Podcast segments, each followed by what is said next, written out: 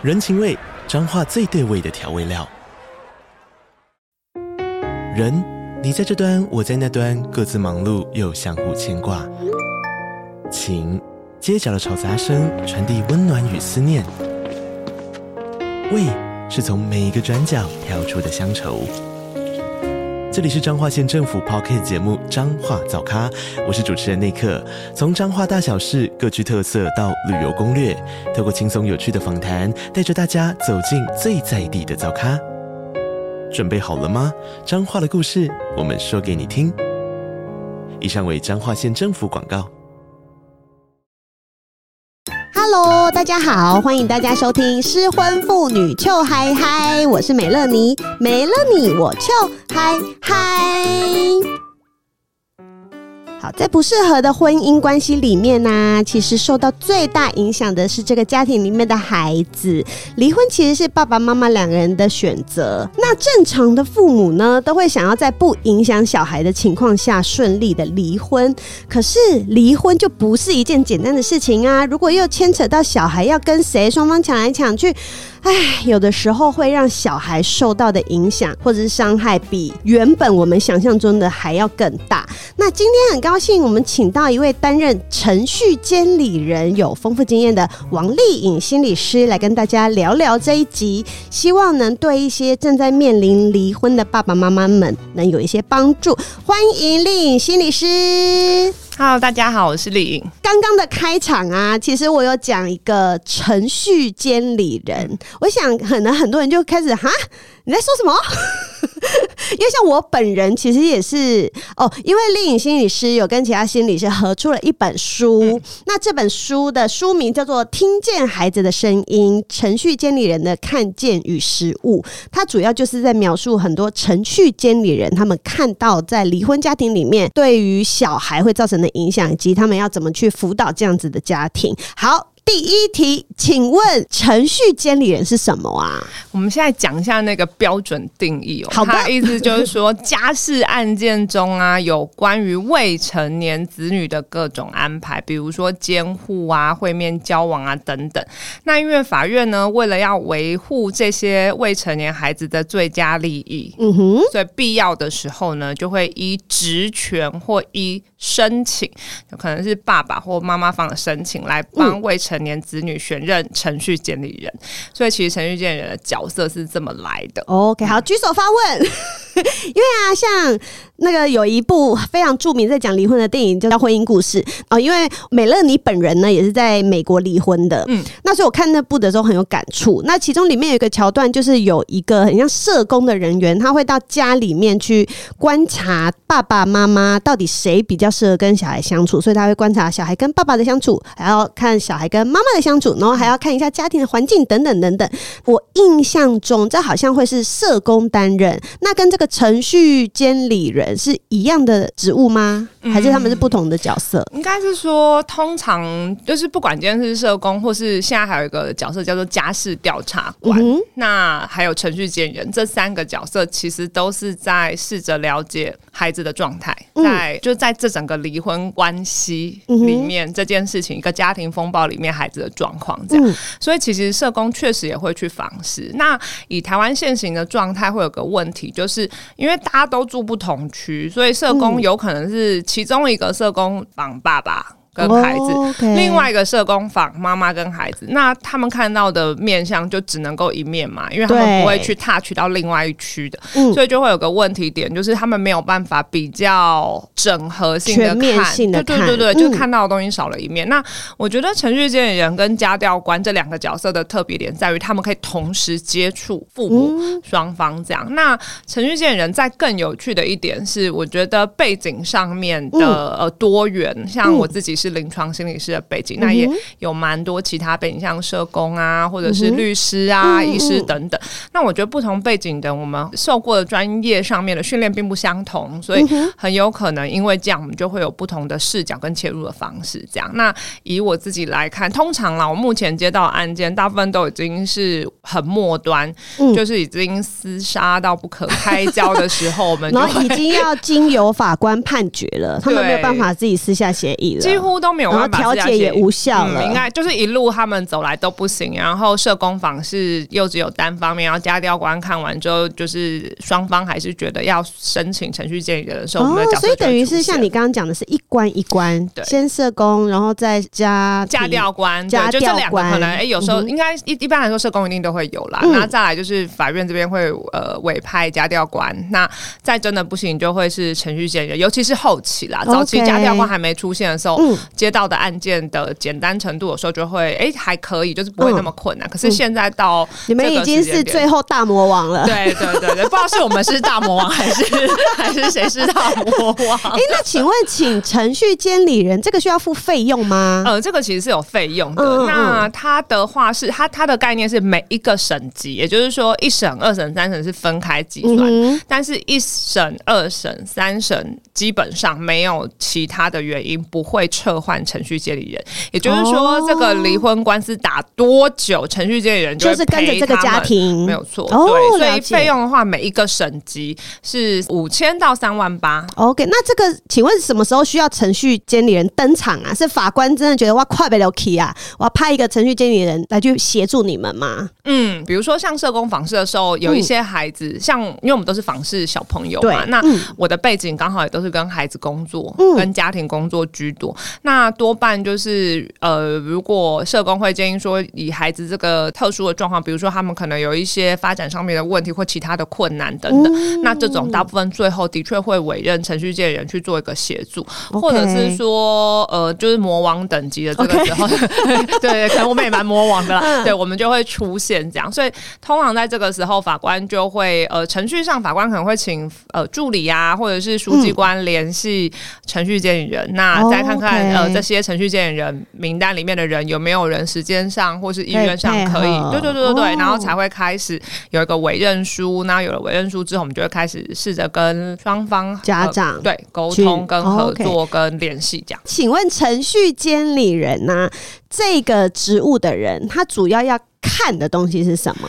嗯，我觉得呃，最大的原则就是跟孩子有关的，我们都看。嗯、OK，对，所以会所以不不只是他比较适合跟着爸爸住，还是跟着妈妈住，不止这个吗？嗯，我我觉得应该是这样讲，嗯、就是他适合由谁来照顾跟教养。嗯那要形成这个答案的过程，需要有很多资料的收集，嗯、而这个资料的收集。包含曾经接触过这个孩子的人，然后这个孩子在学校的状态，这个孩子在不同家里面的状态，嗯、父母的想法，以及父母如何跟对方做沟通，嗯、如何展现那个有高度的善，对，跟高度的善意，而且是呃有效能的合作，这样。那、嗯、我觉得这件事情其实都是我们观察的，就是、哦、对，就是不纯粹只是因为有的时候是这样的，就是孩子心中想的跟适不适合他。嗯，我觉得会有落差的存在。虽然孩子的意见很重要，那当然儿少的表意非常重要，但是关键是他在表意的过程中，他的意见被承接。可是身为大人，还是要试着让孩子理解，为什么有的时候他的意见是重要，我们听见，但是不一定可以成。嗯、就跟孩子不想上学，我们不想工作，也是不可能这样。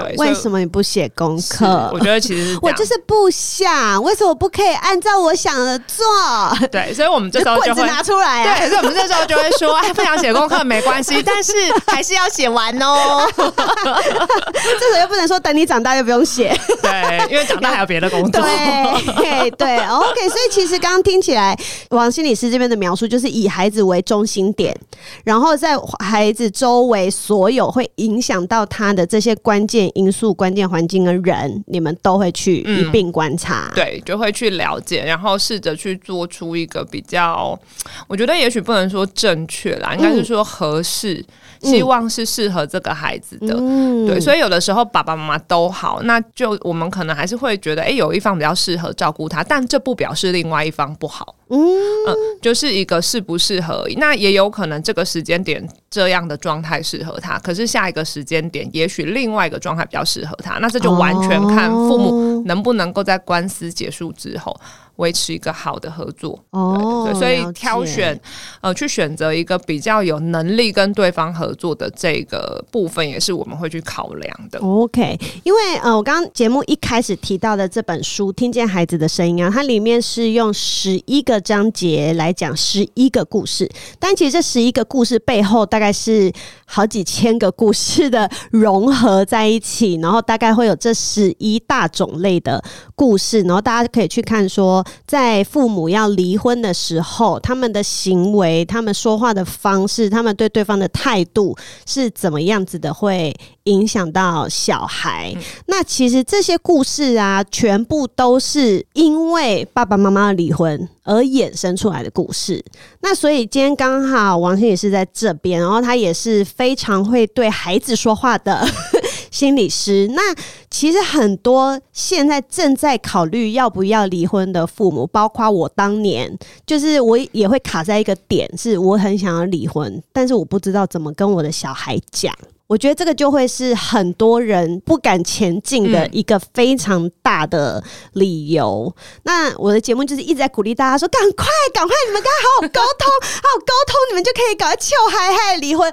然后问题是，这个事情真的很难呐、啊，嗯、因为对我来说，我离婚的时候，我女儿五岁，嗯、那她那个时候是小小孩，我觉得相对而言她是好沟通的，因为她平常都我在带，所以所有东西都是我告诉她的，所以她其实她也很能接受说爸爸妈妈离婚，然后她。以后会跟着妈妈住这件事情，她是很坦然的接受的。但是小孩越长越大，他们的意见越来越多，就变成。没有像小小孩那么好操控，嗯、有时候很很有自我主见的时候，反而会加深那个沟通的障碍或跟难度。嗯、那所以请教一下，呃，王心理师，就是跟不同年纪的小孩，我们要怎么样去讲离婚这件事情，会比较有比较好的方式去说？嗯、我觉得不管是哪一个年纪的孩子，在给孩子讯息的时候，有一个很大的原则，嗯、就是要讲他们能够承受的，跟能够。理解的这样，那呃，我觉得像刚刚讲到说，哎、欸，小朋友五岁的时候，可能有一些事情他还搞不太清楚。嗯、那我们可以试着说明，然后他会把它接收进来嘛。嗯、比较大的孩子的时候，他们会有自己的想法。你说的跟他可能已经上国小了，嗯、一样。对，上国小了，国中了，他们就会开始自己有自己的想法，然后他们越来越在意外界的眼光等等。嗯、有的时候还没到外界，可能在比如说他想到爸爸妈妈分开，他就受不了了。嗯那对，嗯、那这种时候我们该怎么？有没有一个比较好的方式去告诉他们？嗯、我我觉得在沟通的关键上面，会是我们其实抱持着希望协助孩子理解跟消化现在怎么了，而不是摆在他们得接受我们要讲的所有的话。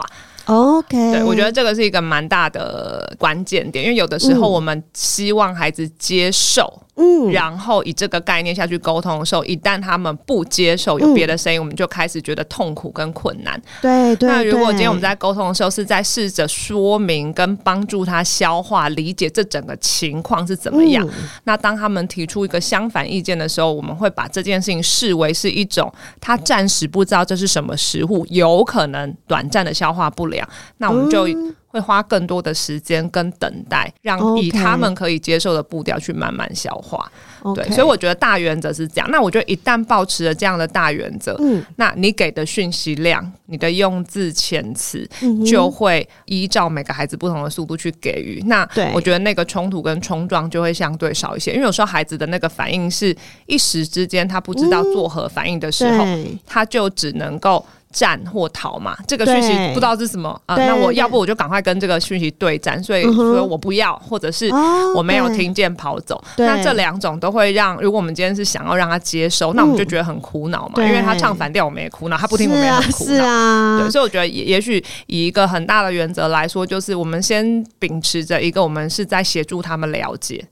跟消化讯息，oh. 而不是他们就一定要接收什么。对，OK，因为我朋友目前就正遇到。一个这样子的状况，就是他的小孩是国中生，那爸爸妈妈其实就是在一起非常非常久了啦，然后现在也因为年纪大了，就觉得生活上面真的是那个步调没有办法配合，然后他们就决定和平的分开。嗯所以他们在家里面也不会没有什么大吵架，没有什么都没有，都还是可以像朋友一样的交谈。所以当他跟他的小孩说爸爸妈妈要准备离婚的时候，他小孩直接说我不要，然后就房门关起来，第二句话都不想听他们说。嗯，所以他就觉得怎么办？现在是要离还是不要离？怎么办？因为他还是会希望先让小孩知道这件事情之后，他们再去同步着手进行。嗯、所以现在就变成卡关。嗯，可是他又不想说，我又不想要为了我小孩继续忍啊，嗯、因为他们上面已经有一个好不容易忍到十八岁了，然后现在又要再跟第二个小孩这样沟通的时候，他们就觉得。可是我我要为了他继续忍吗？但是这个沟通就就变成完全是一个感觉，小孩把门关起来了，嗯，嗯，那他就没有办法再去，他要解释给他听也没办法。嗯、他说：“难不成我要？”跟我老公两个人在家一直上演大吵大闹吗？这样他就会说：“拜托，拜托你们离。”我我觉得倒是这样，我觉得孩子一定有一些担心，因为现在他长期以来习惯的生活模式要产生一个他不知道会有什么变化，变化嗯、所以我觉得也许可以从孩子的担心这点切入。嗯、那像我刚刚提到，就是说，其实父母心里面早就慢慢准备，可他们没有想过孩子没有那些剧场，嗯，就是这些、啊、有点像那个同性恋的小孩要跟爸妈出。轨一样，嗯嗯嗯嗯，就是其实孩子根本没有这套剧嘛，Okay 但是父母已经开始演了，可能撑从上一个孩子要撑到十八岁那过程都不知道演了几年，对对对对对，所以对于这个孩子来说，听到离婚这两个字就是不可承受，嗯，所以我觉得也许当今天这这个炸弹已经丢了嘛，嗯、那我觉得当然他会有一段时间要先跟这个 shock 这个惊吓共处，所以那个时候未必要再给讯息，Okay 但我觉得可以试着让孩子先从孩子到底担心。害怕什么？开始理解，嗯、接着我觉得我们慢慢的释放讯息，是包含就是关于哎、欸，为什么我们今天做这个决定？我们有一些人生价值观不同啊。嗯、对，那当然也要让孩子知道说，这个决定是我们爸爸妈妈关系内的决定嘛。嗯、但是这个并不影响，没错，不管再大的孩子，我觉得他们都需要被保证，知道说他所知道的家跟爸爸跟妈妈之间，其实不会因为爸爸妈妈关系结束了，我们就已经就少另外一个对少另外一个爸爸或。少了另外一个妈妈，这样反而会多哦，嗯，有可能哦，这样就 会可能多一个爸爸，又多一个妈妈哦，对啊，所以我觉得可能就是放慢步调，然后先从孩子的担忧开始谈起。OK，了解了解，所以感觉大孩子是比较难去接受的，对不对？嗯，我觉得与其说比较难接受。呃，反而不如说，因为他们从小看到的有有些父母很厉害嘛，他们其实会善于隐藏，嗯、然后有一个 假的和平，对，但是孩子不一定不知道，可是孩子已经开始跟大家一样，跟父母一样，大家都习惯在那个台面上保持和平，所以这个突如其来的巨变，对于一个大孩子来说，他等于改变了十几年来的习惯；Okay 对于一个小小孩来说，可能就是四五年。哦，对，所以我觉得以这个概念来思考，他们他们当然可能比。比较惊讶，也可能比较惊吓，那、嗯、但是也有一些蛮成熟的大小孩，嗯、他从小就目睹冲突或冷淡冷漠，嗯、所以这个哎，甚至他们反而会觉得哦，拜托拜托对，他们甚至会跟父母其中一方说，嗯、其实你不用担心，我已经准备好，因为有遇过小朋友还说，我们已经准备好要换姓氏了。很好呢，对，其实其实有时候他们准备的比我们想象中的多，所以我反而觉得有些家长会担心说，哎、欸，那他这么小，我要告诉他吗？啊他一定不知道，他听不懂。哎、欸，其实没有，孩子很厉害哦，嗯、就是他会用他的方式去理解跟消化。可是也因为他们用自己的方式，所以我们不确定他怎么理解哦。所以反而在当你觉得有些什么的时候，我觉得你可以开始试着跟孩子说明，用他能够懂得跟能够承受的量。OK，去释放这件事情。那孩子如果第一次他不想沟通，那我们就在等待。我们可以停，但但我们也可以告诉他说：“哎看起来这个讯息对你来说很惊讶。”那。嗯嗯，我们我们也许这个要让你消化一下，我们可以再讨讨论。如果等你准备好，以你的速度，OK，那会建议说，如果孩子反应这么大的话，就爸爸妈妈自己先办完以后再来跟小孩讲吗？嗯，他会不会觉得你们你们欺骗我？我没有答应。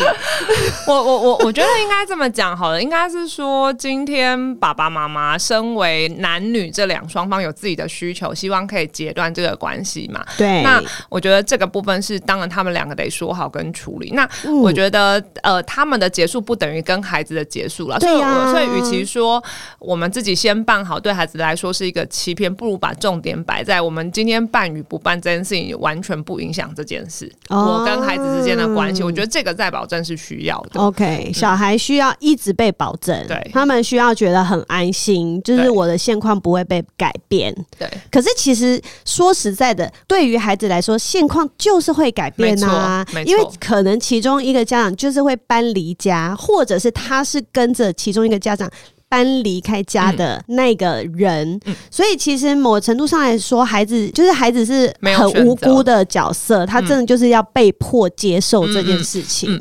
嗯我觉我觉得在这件事情上的确你讲的没有错，就是哪有什么现况不改变，嗯、就现况就一定会变嘛。嗯嗯。但我觉得超期待的呢。对，就是有些时候现况改变，爸妈超期待的、嗯，反而是好的。嗯、那我觉得让孩子理解的那个所谓的现况不改变，应该是指内在关系的那个本质不会因此而变化，就是他是爸爸是妈妈，他们依旧爱我，嗯、我不是他们离开的原因，原因那是他们自己无法合作的选择。把这个东西讲得很清楚。嗯、那呃，一定会有一方离开，或是他会跟着另外一方。离开，那怎么样让他能够维系跟另外一边的感情联系？嗯、我觉得这个是很重要。所以所谓的现况保持的现况，我我我想应该不是只是物理现况，因为老实说，都已经离婚了，再住在一起也是蛮奇妙的，对，超奇怪，对，他们会也会很难理解。嗯、所以不如是让他对于现况有掌握度，然后那个内在的关系不会，就是父母离婚是夫妻关系结束，父母关系不会嗯。改变，即便住不同的地方，那怎么样去？维持，然后有什么样子的见面方式？我觉得这个其实很重要。了解了解。当然，有些父母可能有的时候在调节自己的时候没有办法做得够好，那于是他们把所有能够，也许是事实吧，就但是能够说的跟不能够说的，以孩子的角度来看，全部都丢下去了。那对孩子来说，就是在骂另外一方，对，就是一个炸弹。那我我觉得，对，的确你说的可能都是实话，都是真心话，但是这个就是超过孩子能够承担。真的，这。真的是要离婚的爸妈的功课，因为这真的非常难。嗯，哎，我当年呐、啊，你知道，也是用了非常大的努力去 hold 住这一块，因为你就是很不开心，然后你已经看那个人超不爽了，然后他又每天又惹你惹更不爽，你那个，哎，嘴巴真的，你还要帮他保留一下，嘴巴真的很难停下来，你知道吗？有的时候我都会觉得我在家会太碎念。就是因为我前夫他是一个呃生活习惯比较不好的人，然后呃因为我们对于生活习惯的标准差距太大，所以这其实也是造成离婚的其中一个小原因啦，小原因。所以有时候我在家里就会不停的一直想要咒骂，嗯、然后又因为小孩在，然后就觉得哎呦这样真的很不好，然后又要忍住，然后忍住因为内伤啊，反正是蛮难为的。所以我觉得能够在这个状态下维持一定的理性，应该说理，与其说理性，不如就是分清楚角色。嗯，对的时候，我觉得这个家长真的很厉害，因为这件事情真的很困难，真的很难，真的很难。所以我们帮那个有做到的爸爸妈妈都鼓掌，好不好？大家也是需要被鼓励的啊，嗯、因为真的很辛苦，很辛苦。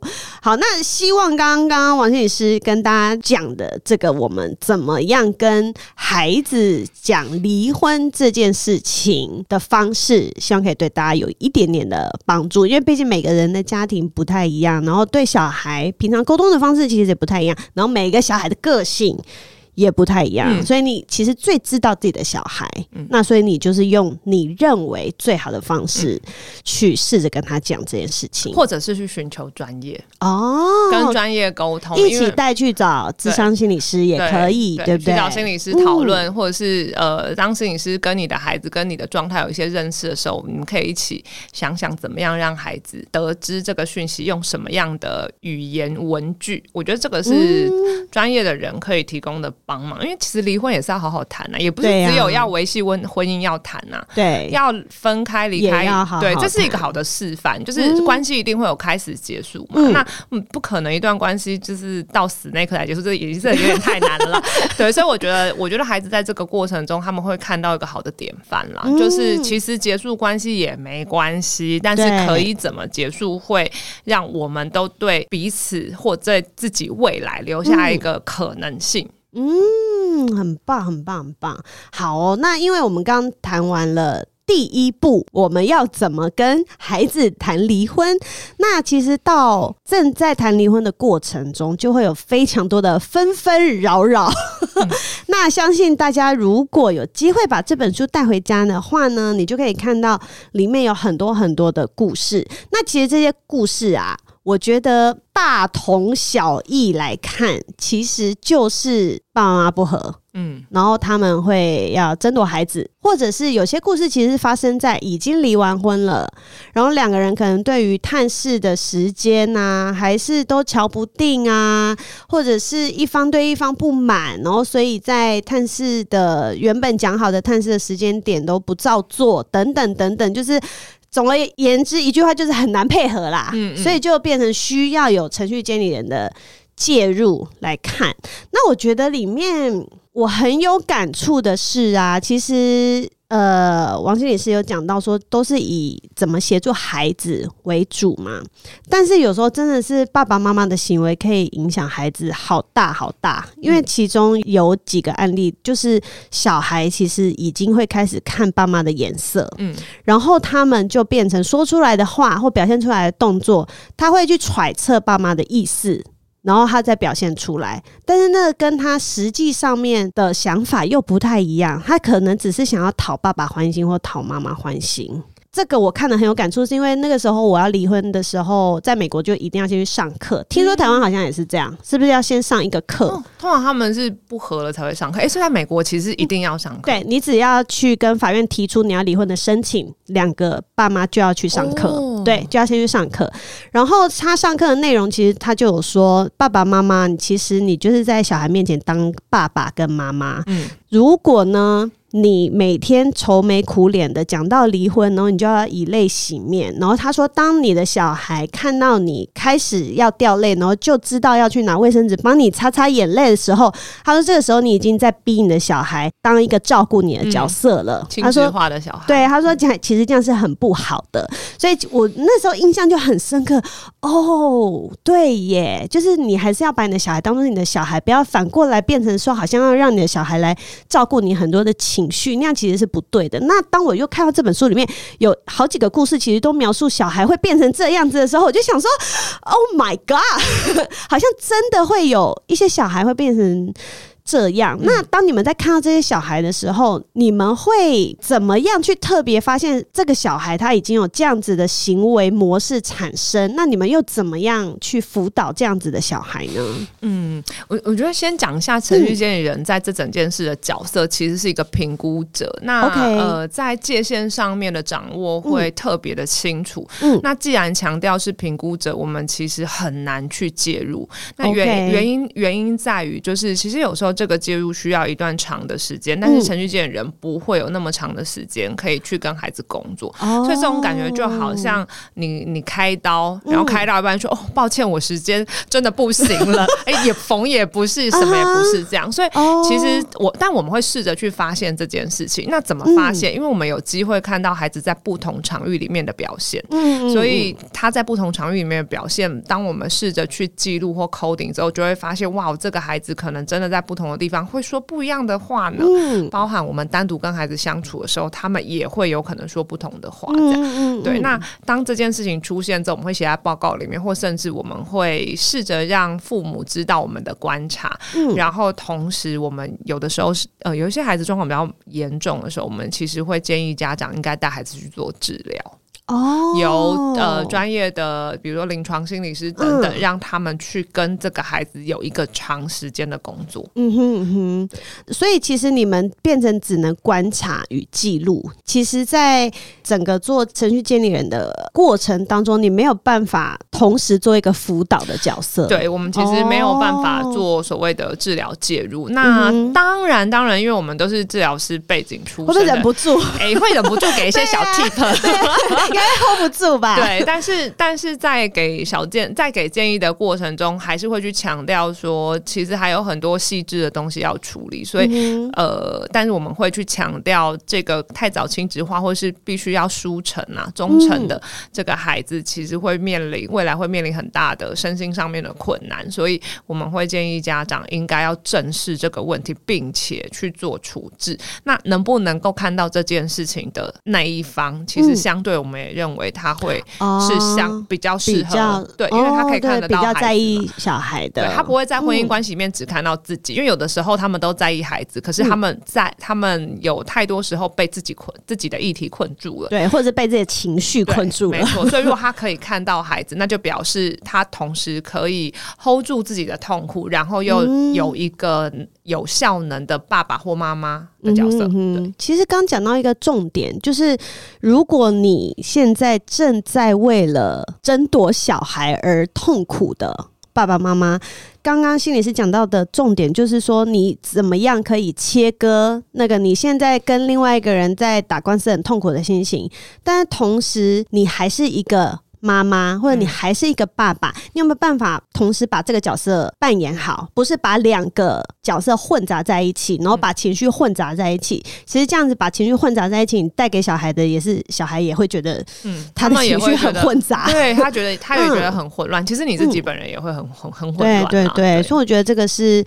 大家可以注意的地方，对，那因为我们提到很多嗯程序接理人会介入的案例，那你们一定是在执行过程当，诶、也不是执行，因为你们其实没有，其实不是要在要要去修什么东西，你们只是在观察，但是因为你们其实会给家长们建议，嗯，那有时候如果遇到那种耳朵很硬的家长怎么办啊？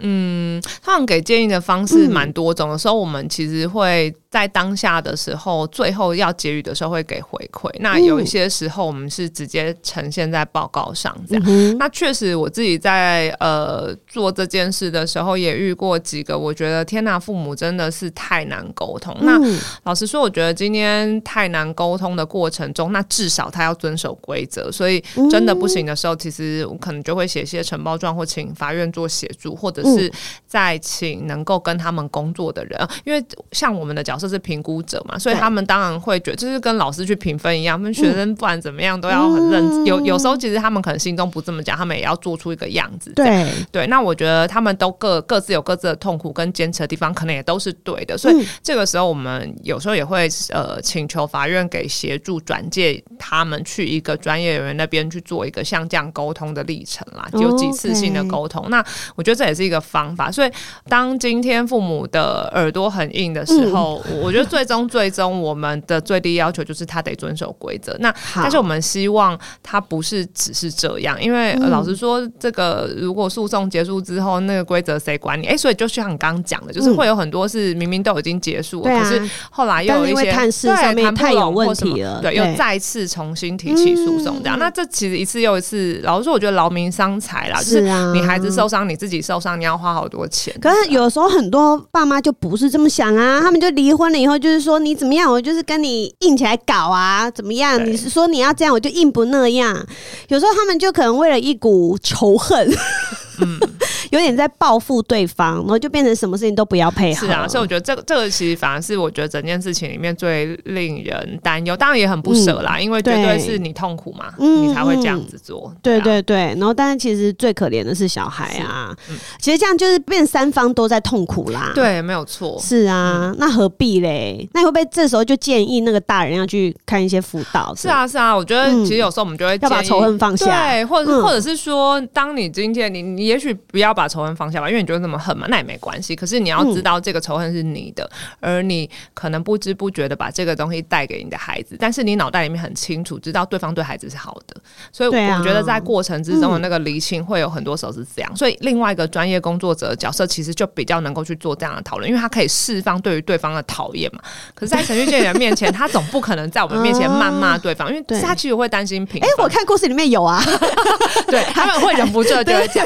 对，那我我觉得，但我觉得至少在我们这个角色上，我们这样可以很能理解，就是说父母今天一定有一些状况而。必须离开跟终结，嗯、所以会有自己的情绪，其实是很合理的。嗯、所以他如何在同时有这个情绪之下，又做身为父母该做的事情跟合作，嗯、那这个当然也是一个判断的依据了。OK，对，那我觉得少数，嗯，还是有蛮多人努力要做这件事情。那、嗯、有一些人，我觉得可能做的还可以的，其实我们也会遇到过。嗯、那这当然都值得大大的鼓励了。真的，真的都是放假仇恨，对，真的是很厉害的事。对对对，非常好的示范。那我我其实刚刚前面。我少问到一个问题，因为我当初在美国离的时候，我也差一点要走到一个就是要被观察的程序，嗯，因为那个时候有一点快要私下协调不成，所以那时候我的律师说。请我就要开始列说，比如说我女儿的生活琐事有哪些，然后我做的占比是哪些，他就已经要叫我先准备这些东西，然后他说有可能如果再接下去就会请人来家里观察。我那时候我就会有心里马上就会出现一个想法，就是这个人他到底会来观察多久？那他观察的这个短短的时间，真的足以代表我们这些关系的真实呈现吗？嗯嗯，那我相信很多要被派人去家里观察的人，他们也会有这种疑问。嗯嗯嗯，对，就是当程序监理人他们要来介入这个家庭的时候，大概会多长的时间？呃，我觉得看案件复杂程度、欸，哎、嗯，因为我我觉得没有简单的啦，应该这么说。嗯、那这样说起来，应该是说有多难好了。就是如果很难的话，有有一个案件，有时候可能啊，好几年的也有。我也有接过小朋友，可能我认识他的时候三岁吧。嗯，然后他们进入，因为跨省级还是同一组程序监理人嘛。嗯，那在我再接到孩子已经国三了吧？天哪！然后，然后，当然我我印象蛮对我其实印象蛮深刻。我再看到这个孩子的那时候，其实。呃，我先说的第一句话是，我觉得很抱歉，嗯、这个时间点我还是要再来找你一次，嗯、因为就代表问题没有解决。对，那、嗯、那呃，我嗯，就是有时候像这样子一个拉拉扯扯带状那么长时间，其实最痛苦的是小孩了。对我们来说，就是一个工作断面断面断面对。所以呃，有的时候时间是拉蛮长，那就那可能你刚刚就问说，那我们到底看的能不能够代表什么？呃、我我自己觉得在观察的过程中，很多时候那个。呃，自然的情感流动跟小动作，嗯、那是完全骗不了人的。啊、就是很很多家长可能会试图用很多的照片啊，或什么的来营造一个什么样子的气氛。对，可是其实比如说照片都是什么时期的、啊，然后照片什么样的氛围，以及孩子跟父母之间互动流不流畅、自不自然啊，嗯、然后他是不是小孩一个眼神他就知道孩子可以要什么或做什么，啊、然后会不会在适时给限制给什么？其实我觉得这东西没办法骗人哎、欸。哦就是这个很自然的流露，这件事情是绝对很难隐瞒的，而且没有办法教孩子，对，就是没有办法教小朋友。那、嗯、呃，我就是我曾经遇过一个也是小小孩吧，然后在那个妈妈家的样貌跟在爸爸家的样貌，哇，天南地北，在爸爸家都躲在帐篷里，也不知道为什么这样。嗯、然后我就印象很深刻，我们访视完要走的时候，就是我其实跟那个孩子先到妈妈家，哦，见面第二次，然后第一次我们在家里面，妈妈家就。玩的很愉快，嗯、然后在爸爸家的时候就觉得，嗯，怎么变得那么难玩？然后你知道我们这么大人，还要塞在一个小孩帐篷里面，嗯、呃，对，就是这件事有多不想离开那个帐篷。对，是是那后面要离开的时候，嗯、就是我们要离开这个爸爸家的时候，爸爸带着孩子一起下来跟我们走。那我去搭公车之后，小孩就自己默默走到我旁边，然后就。嗯我就蹲下来就落泪，因为他很小嘛，才两三岁，他就说：“那你可以带我走吗？”Oh my god，他就不想待在那里啊。对，所以其实那你带他走了没？我当然不行啊。但我但我觉得像这种东西，就是即便他爸爸家有好多他的玩具，然后所有人都很爱他，可是这些东西没有办法没有办法藏藏不住。孩子就是不一样，你就是可以感觉到那个氛围。他就是不喜欢。对，那个氛围就是不同，就你就知道这个地方他没有那么熟悉。那我觉得这些东西，所以那个程序监理的报告其实非常。这样的细微，就是虽然我们是一个断面，但是我觉得在断面里面看到的东西，就像个录影机一样，会不停的 coding 下来，然后把关键我们所观察到的行为、举动、对话、神情、语气，全部都记录在报告里头，然后去形成一个我们认为比较适合这个孩子有可能的推论啦。哦，我刚听到那小孩，我都要哭了。对，一个小女生，好辛苦哦。所以其实小孩的反应是最直接的啦。大人真的不要想说。哦，我今天我要塑造一个他很爱我，我很爱他的形象，其实没有，就是所有的小细微的都会被你们 眼尖的发现。他，他吃什么，用什么，什么东西摆哪里，有什么样类型的玩具。通常通常不熟的那种，尤其是爸爸，通常都搞不清楚。对，所以我觉得这个、嗯、这个其实是很容易可以看见的，看起来好像不是那么重要，但是却很细微的细节。嗯，对。好，那我这边我想要最后再聊其中一个我印象比较深的案例，嗯、因为我觉得那个可能会跟我自身有一比较有一点相关啊。他就是爸爸跟妈妈，他们对于事情的要求标准都很不一样。那个案例是有两个小孩，所以姐姐喜欢爸爸的相处模式，就是比较 free 啊，比较散漫。嗯，因为我是比较严谨的人，比较美式风格，对，这样好像也不对，哦，就是比较散漫，散漫，对 对，什么也不 care 啊，然后也不会管他写功课啊，什么什么。然后妈妈这边就是比较严谨，然后但是会安排很多事情让小孩做，所以是妹妹比较想要跟着妈。妈妈，然后姐姐比较想要跟着爸爸，因为她觉得在爸爸那边很自由，她在妈妈这边很多事情都被管。那妹妹就觉得。如果在爸爸那边，就是变成一直看电视、一直打电动，他不喜欢。然后在妈妈这边，妈妈会安排很多活动让他做，反正他很喜欢。那我觉得这个真的很典型，就是爸爸妈妈两个人处事风格完全不同，然后去影响到两个小孩的处事风格完全不同。那我真的觉得，那这样子在家长在带跟他不同行事风格的孩子的时候，真的就很。痛苦。那我我想要请那个王心也是来聊聊，如果家长遇到这样子的状况之下，要怎么样去跟小孩相处？嗯嗯、因为你已经没有再再跟另外一半相处了，但是你还是必须要跟你的小孩相处。嗯嗯嗯，就是我觉得父母的角色之所以困难，就是虽然都是你生的，但是孩子可能就是好像就是完全不来自不同家庭。对对，对，对。那我觉得呃，这也是一个，这也是对父母的考验来，就是说你怎么样根据孩子不同的特质去。呃，还有跟你自己本身的。价值观跟信念去做一个磨合，这样。那像你刚刚讲的，我觉得也也可能其中一个比较适应妈妈或爸爸的的这个呃教法。而且可能呃，像我刚刚讲那个姐妹的案例，是姐姐已经比较长时间都在爸爸那边，而且习惯那样子的方式了。所以当他到妈妈这里的时候，他也觉得很痛苦。妈妈也觉得这个小孩都讲不听，很痛苦，就变成双方都很痛苦。对，我觉得可能第一件事情，或许要想想是说，那今天你在带这个。这个孩子觉得痛苦的时候，是不是你联想到的其实是他是爸爸教出来的？嗯、就是那个痛苦的来源究竟是什么？这样。嗯、然后第二个是，如果今天这个孩子有自己的天性，那当然你这散漫到一个爆炸也是不行的时候，嗯、那如何能够往中间调一点，而不是调到完全是你那一边？哦，就是我们可能不是一定要改变他，可是如何让他能够在环境里面是平衡的？嗯、那我觉得第三件事情是你把你自己的定位在哪里？也就是说，如果今天爸爸是主要照顾者，嗯、那爸爸有爸爸自己的规则。嗯、那但是你觉得有些事情可以调整的时候，那如何让孩子知道说，在妈妈这边也有妈妈一些自己坚持的地方？嗯、那他那孩子也知道妈妈可能。呃，有的时候在某一些你知道地雷区是不可以踩的，嗯、那同时妈妈也得知道孩子也有一些地雷区不能踩的。嗯、那我觉得他们彼此必须理解说，哎、欸，也许我们就是来自不同的生活环境，嗯、所以我们需要妥协一些些。哦、OK，那这个很重要，是，然后双方都要妥协。那我觉得大人会有更高的角度、嗯、更高的高度啦，试着、嗯、去同理孩子，对，去同理孩子说，实际上他也觉得很痛苦，因为。我就是适应困难。那我觉得，如果今天呃家长能够同理孩子，他在遵守规则上其实是有困难，而不完全是不愿意的时候，我觉得孩子的松动也会比较有可能。就是他不需要跟你对干嘛，嗯、就是哎，妈、欸、妈知道说我不遵守规则也蛮痛苦，而不是说 这就是基本的，你就是应该遵守啊，有什么好说的？那当今天不是以这个对立的状态下，我觉得是有机会可以沟通的。嗯，所以其实不管是什么年纪。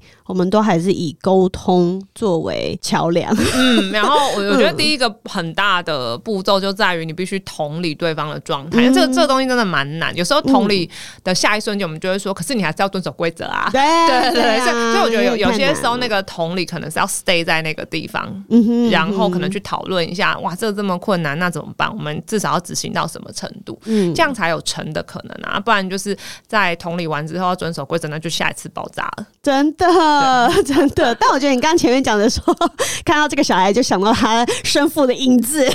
对，我觉得这这个也是要深刻的感受一下，对，大家刻苦一点哦，好不好？好哦。那其实，在看这本《听见孩子的声音：程序监理人的看见与实物》的时候啊，我的心里。就就是看到很多很多 case，就会觉得啊，怎么这样啊？这个孩子怎么办？就是你知道，好多 OS 都会一直跑出来，而且我觉得里面的故事其实他是从很多都是从头开始描写爸爸妈妈怎么认识的，所以会交代很多爸爸妈妈的成长背景，或者是他们的沟通模式，或等等等等。然后从一开始看，我就会想说，这个婚根本就不能结啊！这是神之视角啊！对对对，你知道，以我们这种人的视角，就是啊、这根本一开始就不能结，但是每一对都结了，所以后面才会有越来越多的问题，然后离婚等等等等。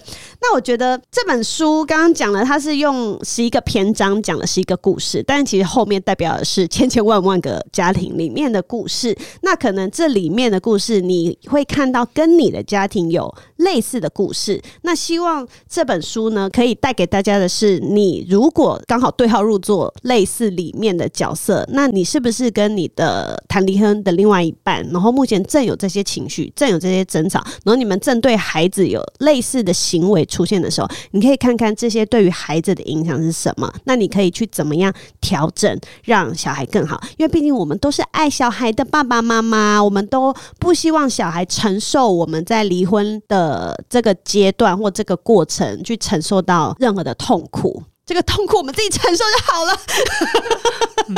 其实是想着 那种在笑哎。哦，这本书其实不是王心理师一个人的啦。嗯、对，心理师可以帮我们介绍一下这本书大概是由怎么样子的作者群来组成的。嗯，这本书的作者群是一群临床心理师，然后因为有缘分的关系，嗯、我们一起就是进入了法院担任了程序监理人的角色。这样，嗯、那其实我们跟很多很多的家庭工作跟孩子工作。那呃，后面就有一个发想，希望他能够整理成一些像这样的故事，去试着让这些正在身处离婚过程中的，不管今天是当事人啊，或者是呃想要成为程序监的这这群人，对于这件事情有更多的理解。那当然，透过阅读书籍的过程中，去意识到自己的状态跟行为，这件事情是很重要。所以大概是一个这样的概念，所以就让我们聚集在一起，然后呃，试着把这个故事说出来，然后再。请呃，我们的编辑帮我们整理完之后，再收集变成一本书。嗯，其实它很好阅读，它其实就是故事，对，所以你就可以从头看，像像我刚刚就从头开始看，说木汤木汤啊，哎呀，结下去了啊，哎呀，又生，而且有些生一个还不够，又生两个，生三个，什么啦？对，就觉得哦，其实还蛮好看的。然后希望这本书可以对于正处于同一个现况的爸爸或妈妈们，就是能有一些启发或者是一些帮助。好，那。我们今天就谢谢王丽颖心理师来到现场跟我们大家的分享。好，那如果你喜欢今天这集节目的话，请帮我订阅，还有分享给你觉得需要的朋友啊。如果是用 Apple Podcast 在听的话，也欢迎给我五颗星星哈啊，可以来失婚妇女 Chill High High 的 IG 跟姐聊天。那如果你有闲钱，欢迎抖内。然后姐最近出的新书《失婚妇女 Chill High High》，请大家多多支持哈。谢谢大家的收听，我们下次见，拜拜。